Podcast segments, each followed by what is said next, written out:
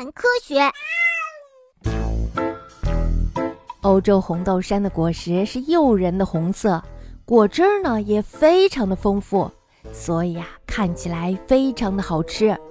但是呀，如果吃红豆杉果实的时候不小心咬到了它的种子，小动物就会丢掉性命。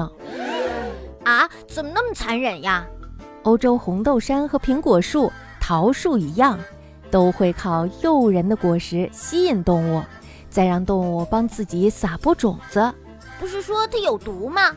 但是呀，有些动物不仅吃欧洲红豆杉的果实，还会把它的种子咬碎，然后呀吃掉。哦，我明白了，欧洲红豆杉的果实有毒，是为了不让别人吃掉。对了，这就是为了防止动物把它吃掉。那么新问题又产生了：如果没有动物敢吃它的果实，种子会落在妈妈的身边。那样的话，大红豆杉就会挡住阳光，小红豆杉就会接收不到充足的阳光，也不能吸收充足的水分还有养分。那该怎么办呢？嘿，没关系，有我呢，我可以帮助你。很多小型哺乳动物吃了欧洲红豆杉的果实之后，很可能会中毒，严重的话呀，甚至会导致死亡呢。但是啊，也不是所有的动物吃了欧洲红豆杉的种子之后会中毒。小鸟吃了之后就什么事儿都没有，因为呀，小鸟与哺乳动物不同，它们呀没有牙齿，不会把种子咬碎，而是把整个果实吞进肚子里。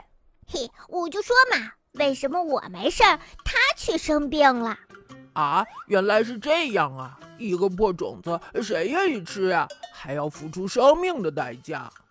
欧洲红豆杉的果实被小鸟吃进肚子以后，就会进入消化系统，果肉呢会被小鸟消化掉，但是呀，被纤维素包裹着的种子却不会被消化掉，它们会随着小鸟的粪便排出体外。我们长种子多不容易啊，哪能让你们都随随便便的吃呀？欧洲红豆杉的种子就是这样被带到远方去的。小鸟的粪便会成为种子成长的养分，种子呢就这样离开了妈妈，在很远的地方茁壮成长。那我就说嘛，所以交朋友的时候一定要小心一点。像欧洲红豆杉这样的朋友，哺乳动物就不能交。我还不希望和哺乳动物交朋友呢。